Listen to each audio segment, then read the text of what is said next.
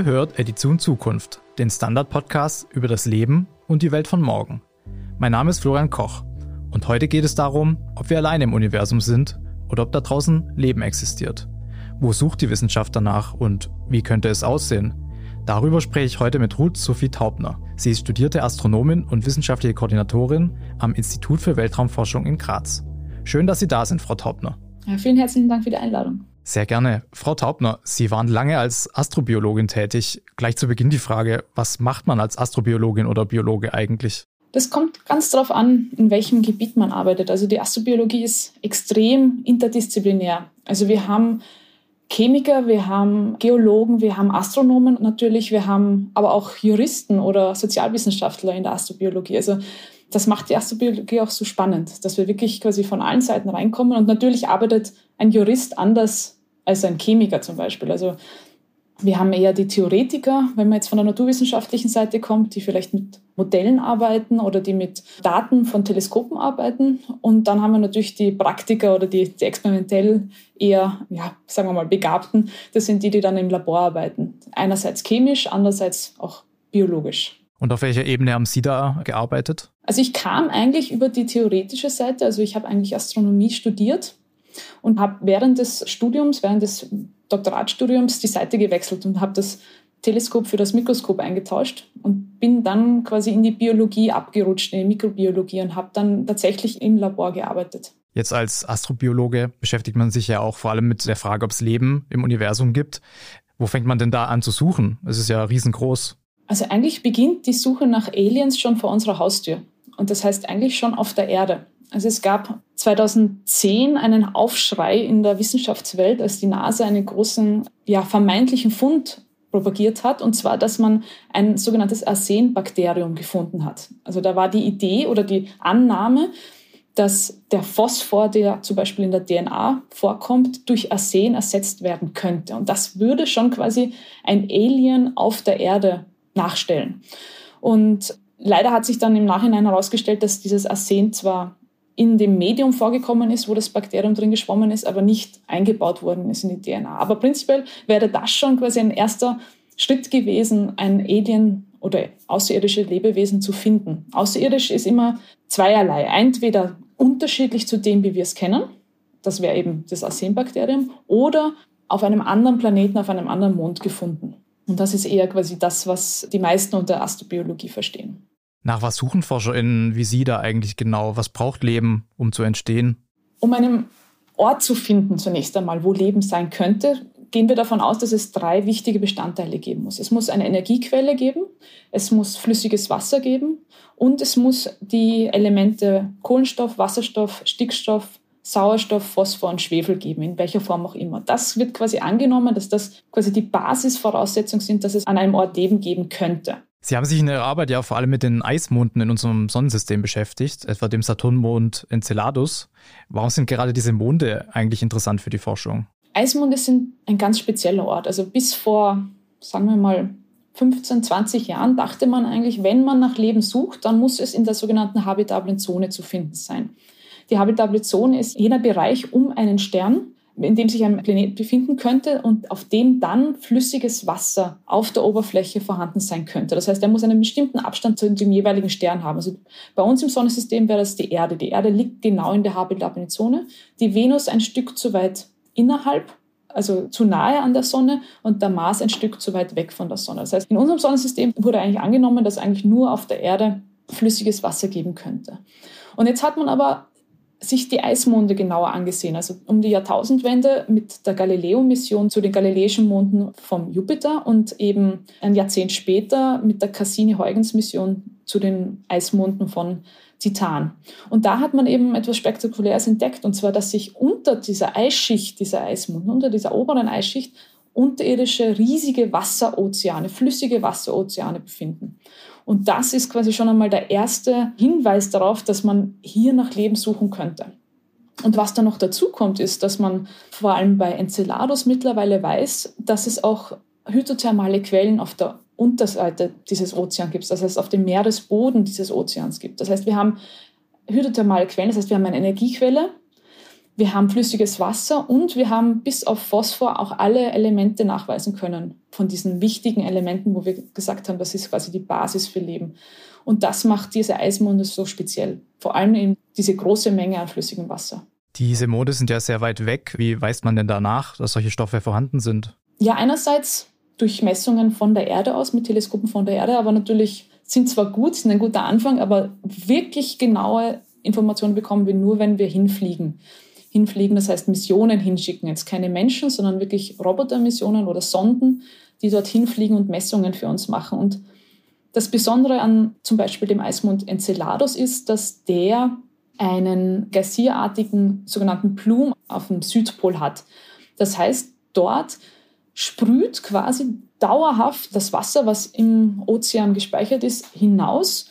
Und was Cassini, eben die Cassini-Mission der NASA, was die konnte, war durch diesen Blumen durchfliegen, durch diesen Geysir durchfliegen und Messungen machen. Und so konnten wir quasi einen ersten Blick ins Innere von diesen Eismonden werfen. Mhm. Sehr spannend. Da ist also einiges los, obwohl es von außen vielleicht nicht so aussieht. Sie haben es vorher schon gesagt, also diese Eismonde bergen ja unter ihren dicken Eispanzern unterirdische Ozeane. Findet man dort, wo es Wasser gibt, eigentlich zwingenderweise auch Leben? Also das logische Schluss, Wasser ist gleich Leben, der besteht leider nicht.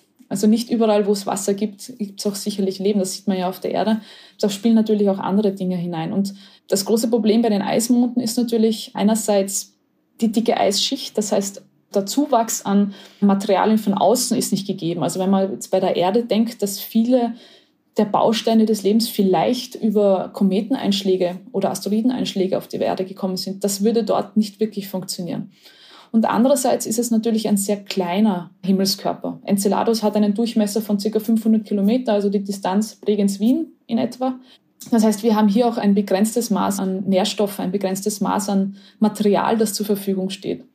Und auch die Entstehung des Lebens dort ist eher fraglich. Also wir wissen leider noch immer nicht, oder wir werden es wahrscheinlich auch nie genau wissen, wie das Leben auf der Erde entstanden ist.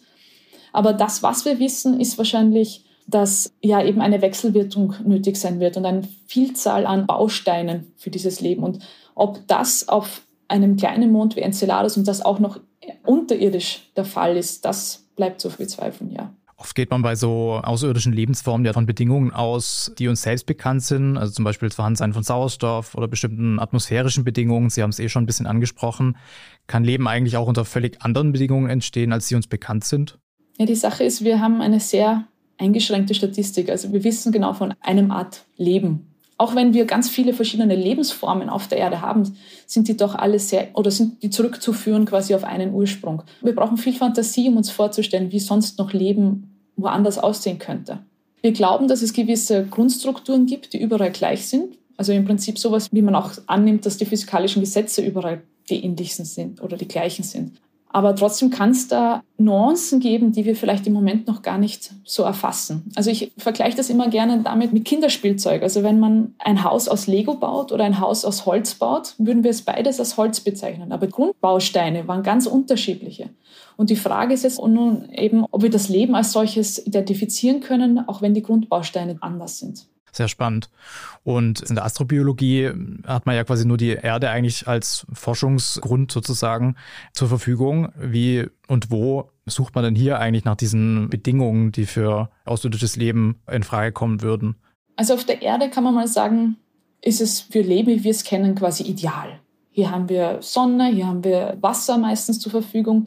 Diese idealen Bedingungen haben wir natürlich zumindest auf den anderen Himmelskörpern in unserem Sonnensystem nicht. Und deswegen müssen wir auf der Erde bei den Orten suchen, wo es extrem ist. Extrem kalt, extrem salzhaltig, extrem hoher pH-Wert. Dort müssen wir quasi herausfinden, was die Grenzen von zumindest dem Leben, wie wir es kennen, sind.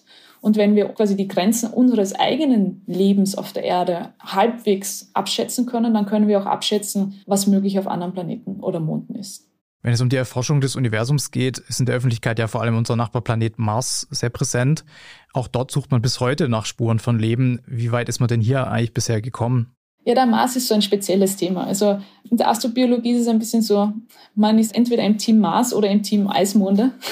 Und wie Sie vielleicht schon mitbekommen haben, bin ich eher im Team Eismonde. Deswegen ist der Mars für mich eher, ja, es ist ein spannender Planet. Es ist im Moment ein trockener Wüstenplanet Und es ist ein bisschen so, dass, als ob man auf einem Friedhof nach Leben suchen würde. Also es gibt genug Hypothesen, dass es auf dem Mars oder auf dem frühen Mars einen Ozean gegeben hat, dass der Mars vielleicht sogar bewohnbar war, bevor die Erde bewohnbar war. Das heißt, es ist durchaus denkbar, dass es wie auch immer die Entstehung des Lebens abläuft, aber dass dort auch Leben entstanden sein könnte, vielleicht sogar vorher als auf der Erde. Es hat sich aber dann leider extrem viel getan auf dem Mars. Also der Mars hat seine Ozeane verloren, der Mars hat seine Atmosphäre fast vollständig verloren. Er hat noch immer eine sehr dünne, aber wie gesagt, leider zu dünne Atmosphäre, er hat sein Magnetfeld verloren. Das heißt, heutzutage ist er ein trockener Wüstenplanet. Und was wir maximal machen könnten, ist nach Spuren ausgestorbenen Lebens suchen. Es gibt zwar auch die Ideen oder die Theorien, dass es unterirdische Wasserozeane, zumindest Wasserlacken gibt. Es gab auch schon Hinweise darauf, dass solche gefunden worden sind, die aber leider noch ein bisschen diskutiert werden unter den Experten. Aber ja, die Bedingungen sind nicht wirklich ideal auf dem Mars. Das Einzige, was vielleicht immer wieder in den Medien auch kommt, das ist diese Suche nach Methan auf dem Mars. Methan ist ein Gas, das auf der Erde vorwiegend durch Mikroorganismen gebildet wird. Also ein Großteil des Methans in der Atmosphäre wird durch Mikroorganismen gebildet. Zum Beispiel, wenn man davon spricht, dass durch die Agrarwirtschaft so viel Methan in die Umlaufbahn kommt, über die Rinderwirtschaft, dann sind das nicht direkt die Rinder, die dieses Methan produzieren, sondern das sind die Mikroorganismen im Kuhmagen, die das Methan produzieren. Und genau diese Mikroorganismen oder Verwandte davon vermutet man eben auch dass sie auf Mars beherbergt sein könnten. Aber um das wirklich nachzuweisen, müsste man eben Missionen direkt dorthin schicken. Also die Rover, die jetzt unterwegs sind, einerseits der NASA-Rover Perseverance, der schon gelandet ist und der leider bis auf weiteres verschobene ESA-Rover, die beiden suchen quasi nach diesen Zeichen, ob es da Hinweise gibt in die Richtung. Da kann man also gespannt bleiben, ob da noch was gefunden wird in den nächsten Jahren. Man hört ja auch immer wieder, dass sogenannte Exoplaneten entdeckt werden, also Planeten, die der Erde sehr ähnlich sind und Leben beherbergen könnten. Die sind meist Lichtjahre entfernt, wirken aber eigentlich sehr vielversprechend. Könnten wir da nicht einfach genauer hinschauen, ob da Leben existiert? Ja, das mit dem genauer Hinschauen ist ein bisschen problematisch. Also die sind extrem weit weg und wir können sie auch nicht direkt beobachten. Da ist so ein bisschen der Vergleich, wenn man sagt, man möchte einen Stecknadelkopf beobachten, der im Hintergrund ein Autoscheinwerfer hat. Das heißt, da ist irgendwie ein bisschen der Kontrast zu erkennen. Also die sind einfach extrem weit weg und im Vergleich zu ihrem Gestirn dunkel oder schwer zu erkennen. Dennoch ist es möglich, Explaneten bereits gefunden zu haben. Also wir haben die 5000er-Schwelle erreicht. Wir haben über 5000 Explaneten schon entdeckt. Und was man machen kann, ist die Atmosphäre teilweise, also je nachdem, wie die Explaneten stehen zu uns, also ob wir jetzt quasi durch deren Atmosphäre durchblicken können, kann man gewisse Elemente der Atmosphäre erkennen. Und auch bei uns hier zum Beispiel am Institut für Weltraumforschung in Graz wird über die Wolken auf Exoplaneten geforscht. Also auch quasi so ein Wetter- und Klimaforschung für Exoplaneten. Also das geht schon, aber das ist vorwiegend modellbasiert und man versucht die Daten, die man bekommt von Teleskopen mit einzubauen, aber die sind quasi noch spärlich. Aber es sind gute Dinge, dass zukünftige Teleskope wie zum Beispiel das bereits gestartete James Webb Teleskop uns bessere Daten dazu bringt, ja. Also man kann da jetzt nicht einfach genauer hinschauen und sagen, genau, da sind Pflanzen, da sind Tiere, sondern es ist ein bisschen schwierig zu entdecken sozusagen. Ah, so genau. Also Pflanzentiere, das wäre schön, aber na, das geht leider nicht. Wir machen eine kurze Pause und sind gleich wieder zurück. Tag, mein Name ist Oskar Bonner. Ich habe den Standard gegründet, weil es damals keine Zeitung gab, die mit den Menschen auf Augenhöhe kommuniziert hat. Guten Tag, mein Name ist Michael Grill und ich lese den Standard, weil genau das wichtig ist. Fundierte Berichterstattung, die erklärt und nicht belehrt. Der Standard, der Haltung gewidmet. Zu der Frage, ob wir allein im Universum sind, gibt es ja in der Forschung ja durchaus verschiedene Standpunkte, sag ich mal. Es gibt viele Wissenschaftlerinnen und Wissenschaftler, die es für sehr unwahrscheinlich halten, dass es da draußen Leben gibt. Wie kommen die da drauf? Eigentlich ist es doch schwer vorstellbar, dass wir die Einzigen sind.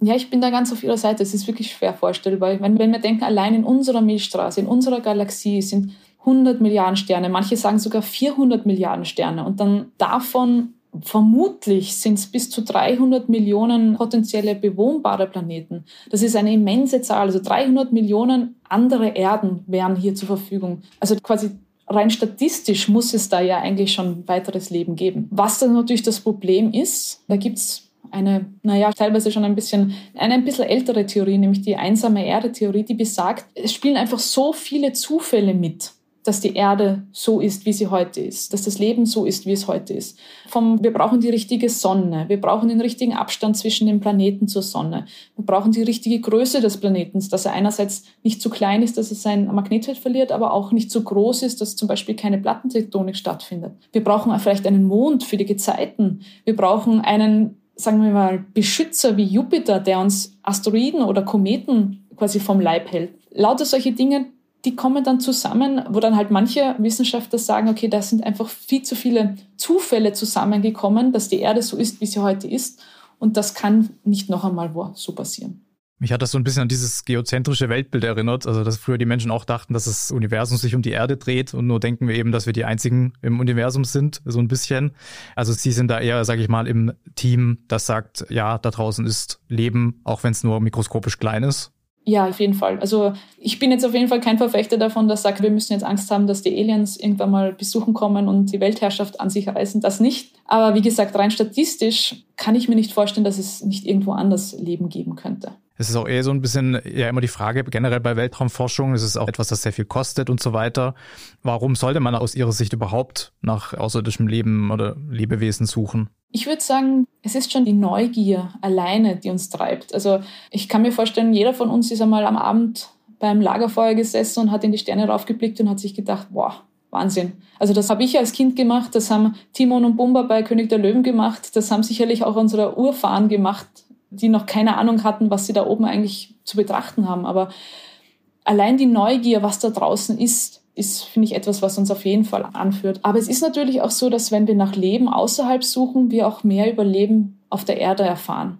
Also wir sehen zum Beispiel bei der Venus, was der Klimawandel bedeuten kann. Also bei der Venus, kurz zur Erklärung, ist es so, dass sie vermutlich auch einmal habitabel war, aber dass dort durch natürlich hier Gott sei Dank nicht menschgemachte, aber natürliche Mechanismen es zu einem galoppierenden Treibhauseffekt gekommen ist. Und dass die, die Venus jetzt heutzutage diese 400 Grad Celsius auf der Oberfläche mit dem Druck von 90 Bar im Prinzip sowas ist wie ein mahnendes Beispiel dafür, was passieren kann. Also das ist quasi dieser Vergleich mit anderen Planeten, der zeigt doch quasi, was hier möglich wäre auf der Erde. Und natürlich die Frage, wie ist das Leben auf der Erde entstanden? Auch das ist etwas, was wir bis heute nicht geklärt haben, aber was wir vielleicht, wenn wir auf andere Planeten blicken, wo wir vielleicht einen Schritt weiterkommen würden. Also heißt, ein Blick in den Weltraum, darüber könnten wir mehr über uns erfahren sozusagen am Ende.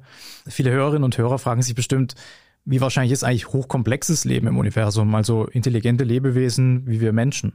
Ja, da werde ich schon ein bisschen zurückhaltend. Also sicherlich, auch hier wird die Statistik wahrscheinlich sagen, ein, zwei, drei, vielleicht zehn, vielleicht hundert andere Gesellschaften, intelligente sollte es noch geben.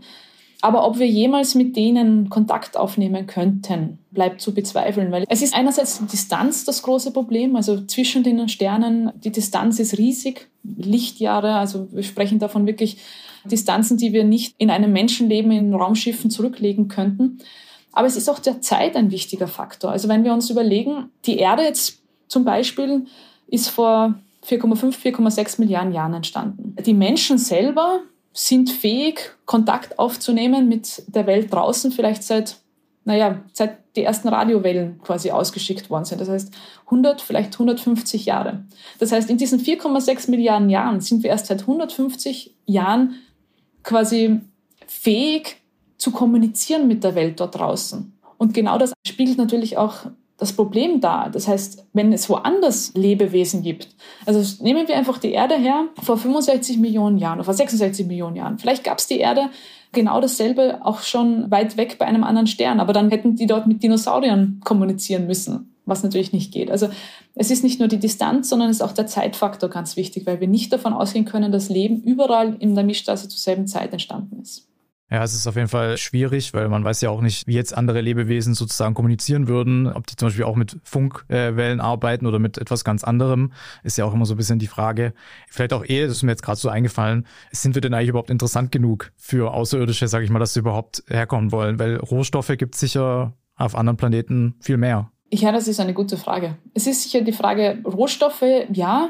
Ich meine, wir haben viel Wasser auf der Oberfläche, das gibt es sonst im Sonnensystem nicht. Da haben wir zwar die Eismonde, aber das ist unterirdisch. Wenn die hier auf der Durchfahrt sind und dringend Wasser brauchen, dann wäre das natürlich eine Sache.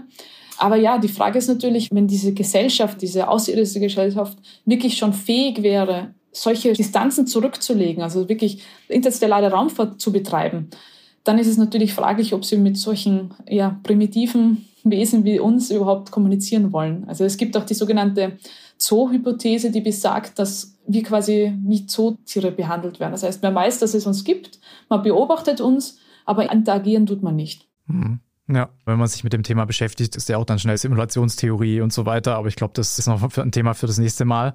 In der Raumfahrt schreiten die Technologien natürlich weiter voran. Teleskope werden genauer. Im nächsten Jahrzehnt könnten wir schon auf dem Mars landen. Eigentlich dürfte es doch nicht mehr so lange dauern, bis wir die Frage nach außerirdischem Leben im Universum beantwortet haben. Wie sehen Sie das? Ja, das sind zwei Paar Schuhe, vor allem wenn man jetzt sagt, wir fliegen zum Mars und wir suchen nach Leben. Also das zum Mars fliegen, das ist eine technische Herausforderung. Da geht es nicht wirklich darum, Leben woanders zu finden, sondern da geht es einfach nur zu einem Proof of Concept. Können wir das? Können wir woanders hinfliegen? Können wir woanders überleben? Und natürlich auch, wer ist der Erste? Also das ist eher ein technischer Wettlauf. Die Suche nach Leben auf anderen Planeten oder in anderen Sonnensystemen, die ist eigentlich kann man davon ausnehmen. Also das ist quasi ein anderer Weg, den wir da einschlagen. Aber natürlich, wenn die Technik sich in die eine Richtung weiterentwickelt, dann kann man das natürlich beim anderen Weg auch benutzen. Also bessere Teleskope, Missionen zu zum Beispiel den Eismonden, all das bringt uns natürlich weiter, ganz klar. Da eher auch schon meine Folgefrage, welche weitergehende Forschung wäre aus Ihrer Sicht nötig und sinnvoll, um die Frage nach dem Leben im Universum zu beantworten? Es geht ja auch vielerorts einfach um Geld. Ja, definitiv. Also Geld im Sinne von Geld für nicht erdgebundene Teleskope, also eben wie zum Beispiel das James Webb Teleskop oder auch Missionen zu den Eismonden. Die NASA fliegt zu Uranus und da gibt es eben interessantere Monde, wie zum Beispiel eben um Neptun. Da hätten wir interessantere Monde, Triton zum Beispiel. Aber was ich auf der Erde sehen würde als ganz wichtiger Schritt, wäre, dass man die interdisziplinäre Arbeit forciert. Wie anfangs gesagt, die Astrobiologie ist eine sehr interdisziplinäre Wissenschaftsrichtung, wo man gezwungen ist, Hand in Hand zu arbeiten. Weil nehmen wir das Beispiel der Eismonde her. Durch die Eismonde wurde uns bewusst, wie wichtig es ist, zum Beispiel mit Forschern zusammenzuarbeiten, die vielleicht bisher jetzt nur mit terrestrischen Ozeanen gearbeitet haben. Aber dass man das einbaut. Also da sehe ich wirklich einen ganz, ganz, ganz wichtigen Punkt, dass man mehr interdisziplinäre Forschung betreibt. Und auch da sind auch die Geldgeber gefordert. Weil es ist leider zu sehen, dass viele Forschungsgesellschaften sich interdisziplinäre Arbeiten wünschen, aber diese dann nicht finanziert werden. Ich spreche da aus eigener Erfahrung. Ich habe auch einmal ein, ein Projekt eingereicht, sehr interdisziplinär, und das wurde nicht genehmigt, weil es keinen Referee gab, der diese interdisziplinäre Arbeit einschätzen konnte, weil sie eben interdisziplinär war und niemand da war, der das hat einschätzen können, ob das alles zusammenpasst. Und da sind wir gefordert. Also mehr interdisziplinär arbeiten, weil bisher ist es manchmal vorgekommen, dass das Rad einfach zweimal erfunden worden ist. Also das ist nicht nötig. Es gibt Leute, die in einer Richtung schon Experten sind und das kann man dann auch ummünzen auf andere Arbeitssparten, ja. Okay, man hört, da lässt sich einiges verbessern in der Forschung. Zum Abschluss hätte ich jetzt noch eine so eine ja, bisschen philosophischere Frage. Welche Folge hätte es aus Ihrer Sicht für die Menschheit, würden wir Lebewesen oder zumindest ja rudimentäres Leben im Universum entdecken? Ja, zunächst einmal müssten sich die Kollegen in Stockholm nicht überlegen, wer den Nobelpreis bekommen würde, weil das wäre dann schon mal fixiert. Nein, Spaß beiseite. Ich glaube, es kommt ganz darauf an, was für Lebewesen wir entdecken würden. Also wenn wir Mikroorganismen entdecken, dann ist das wahrscheinlich für alle Forschenden eine Sensation und ja, der Fund des Jahrhunderts, Jahrtausends, was auch immer. Und vielleicht für die breite Gesellschaft auch interessant, aber vielleicht jetzt nicht das, was uns umwerfen würde. Wenn es natürlich weiter hinaufgeht, wenn es Richtung höher entwickeltem Leben geht, dann wird es natürlich ganz anders. Also das würde, glaube ich, einen starken Einfluss haben auf die Gesellschaft auf der Erde. Also es gibt da auch Studien, die zum Beispiel sich die, den Einfluss auf Weltreligionen anschauen. Also wie würden die unterschiedlichen Weltreligionen darauf reagieren? Also wenn man das Christentum zum Beispiel anschaut, müsste man dann davon ausgehen, dass diese außerirdischen Lebewesen auch einen Erlöser hatten? Oder gab es eine zweite Schöpfung? Also solche Dinge müsste man dann quasi neu überlegen.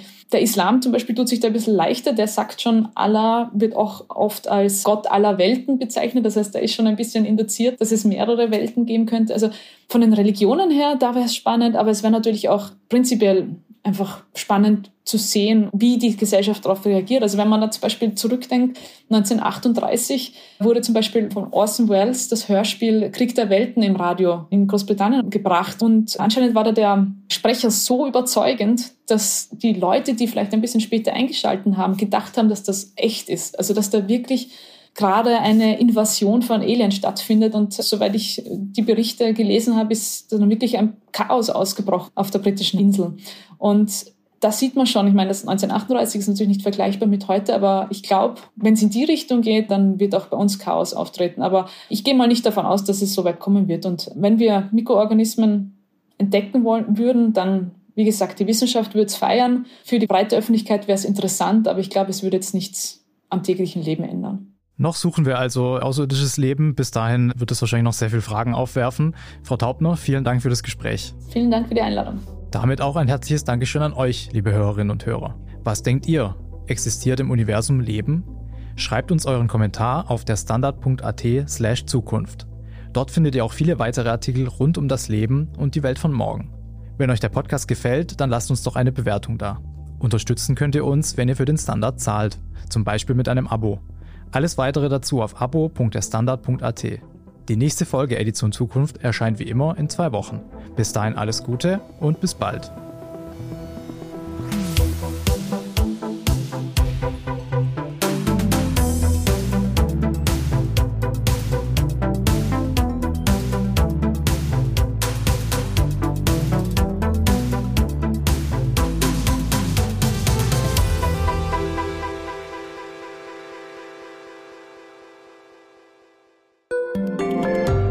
Mit mehr Verantwortung wäre super.